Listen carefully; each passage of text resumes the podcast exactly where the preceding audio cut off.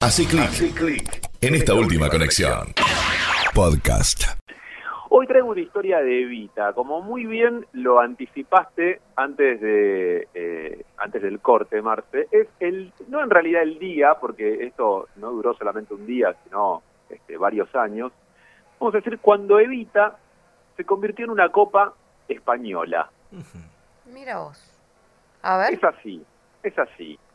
Eh, allá por principio de la década del 40, en España surge la idea de hacer enfrentar a los dos equipos campeones de los dos torneos nacionales más importantes. Por un lado, la Liga de España y por otro lado, lo que hoy conocemos como la Copa del Rey, que en ese momento, a principios de los 40, se llamaba Copa del Generalísimo, porque estaba en ese momento España bajo la dictadura de Francisco Franco. Ajá. Eh, entonces el rey estaba exiliado, no había en ese momento monarquía en España eh, y el nombre de la copa había cambiado.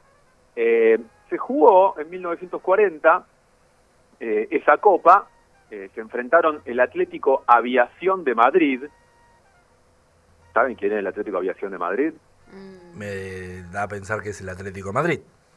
Es el Atlético de Madrid, exactamente. usted, no que sabía. tenía ese nombre No en conocía. esa época. Mira. Eh, jugar- jugaron contra el español de, de Barcelona, eh, ganó el Atlético Aviación, pero eh, esa copa que fue conocida como eh, Copa de los Campeones de España, muy original el nombre por cierto, Sí. eh, terminó siendo como una especie de partido amistoso, no tiene reconocimiento este, oficial por parte de la, de la federación. De cualquier manera, eh, a la federación le pareció interesante esta, esta instancia y al año siguiente crearon la Copa Presidente de la Federación Española de Fútbol, cada vez peor venía el nombre. Sí, más largo. Eh, sí.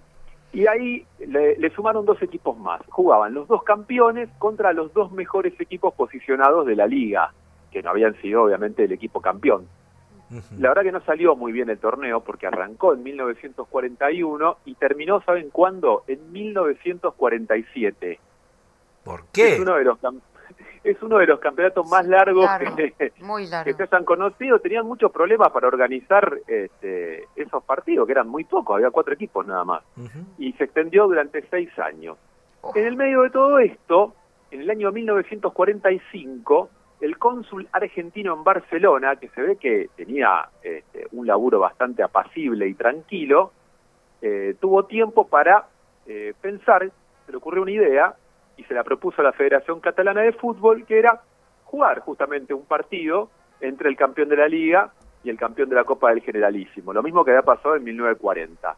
Como se encargó también de donar el trofeo, ese, ese partido, esa copa, se llamó Copa de Oro Argentina, Mira vos. 1945. Ujú. Sí. La Real Federación Española otra vez dice, che, la verdad que está buena esta idea de que jueguen los dos campeones y haya una copa en juego, podrían dar. Y ahí es donde llega nuestra este, icónica Eva Duarte de Perón. Ya estamos en el año 1947, ya está este, el, el peronismo instalado como gobierno en la Argentina. Pasó el 17 y- de octubre, pasaron muchas cosas. Claro, claro. Este, ya en 1946, este, Juan Domingo Perón se convierte en presidente y Evita, obviamente, la primera dama, eh, tiene un rol muy importante en ese gobierno. Bueno, ese año, 1947, Evita viaja a Europa, hace una gira por varios países europeos, como alguna manera de vender este, una imagen este, un poco más, esto lo voy a entrecomillar, civilizada del peronismo. Muchos países de Europa lo veían como este, un gobierno, eh, bueno, populista, un gobierno nacido este, de eh, una de una dictadura que había estado presente en el país hasta el año 1945 y de la que Perón había formado parte, veían los trajes militares de Perón, no gustaba mucho la idea, entonces bueno, la mandan a Evita este, con, con todo su glamour y con, y con toda su belleza para de alguna manera cambiar un poquito esa, Eh, esa limpiarle, limpiarle la cara, digamos. Claro, claro, una, una lavadita de cara. La cuestión es que esa, esa gira de, de Evita realmente funciona muy bien y sobre todo en España. Y acá hay que decir que España, en ese momento, estamos hablando de 1947, plena posguerra en Europa, chicos, la, la guerra había terminado pocos años antes en, en el continente europeo, la Segunda Guerra Mundial estamos hablando, y España estaba tratando de reconstruirse, pero venía sufriendo una, cier- una, una suerte de aislamiento a nivel mundial justamente porque este, su gobierno era una dictadura. Eh, pero la Argentina había sido uno de los países que más había ayudado y más estaba ayudando en ese momento a, a la reconstrucción de España con donaciones de carne y de trigo, entre otras cosas. Por ende, se podría decir que este, Perón y Franco eran como una especie de, este, sociedad, no voy a decir mutua, porque en realidad eh, era más lo que Argentina ayudaba a España en ese momento. Evita está 18 días en España, le va muy bien, eh, y en medio de todo eso aparece una idea del este, embajador argentino en España, que es justamente eh, donar un trofeo para que se juegue esa copa entre los dos campeones nacionales españoles. Y ahí es cuando Evita, estando en España, le entrega este, eh, en sus propias manos al presidente de la Real Federación de esa época una copa para que para que sea el trofeo que, que- que se entrega al ganador de ese partido y entonces la Federación eh, en su honor le pone Copa Eva Duarte de Perón.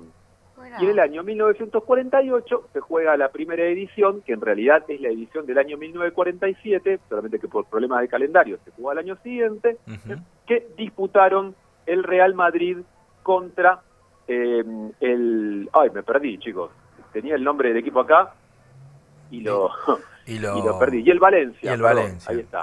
El Real Madrid, que había ganado la Copa del Generalísimo del 47, contra el Valencia, que había ganado la temporada 46-47 de Primera División. Se jugó durante siete años. Ah, eso te iba a preguntar. Copa. No fue una sí, duró. una vez.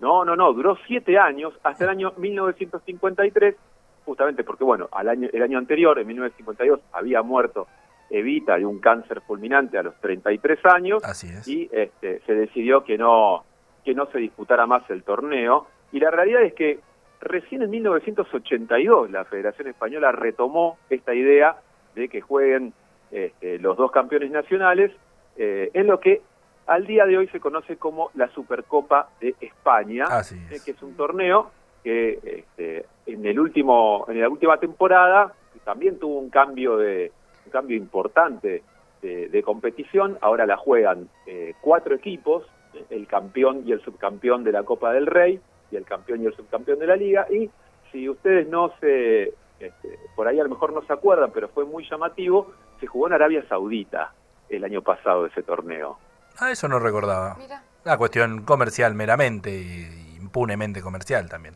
Sí, meramente comercial, puso mucha guita este, el gobierno de aquel país y entonces eh, se mudó eh, muy, muy lejos. Pero bueno, mucho antes de eso, de esta Supercopa Española, en realidad era la Copa Eva Duarte de Perón. ¿La, co- La, ¿La copa tenía la cara de Evita?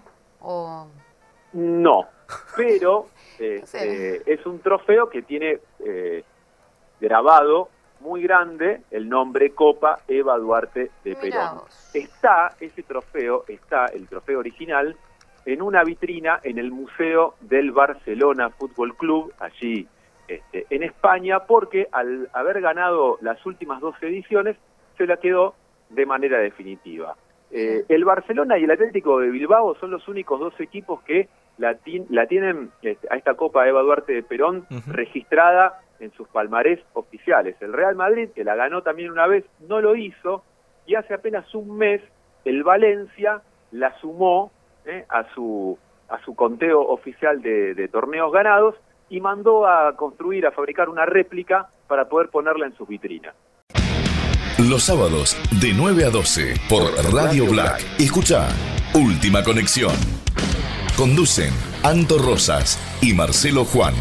Los sábados hace clic, hace clic en esta última conexión.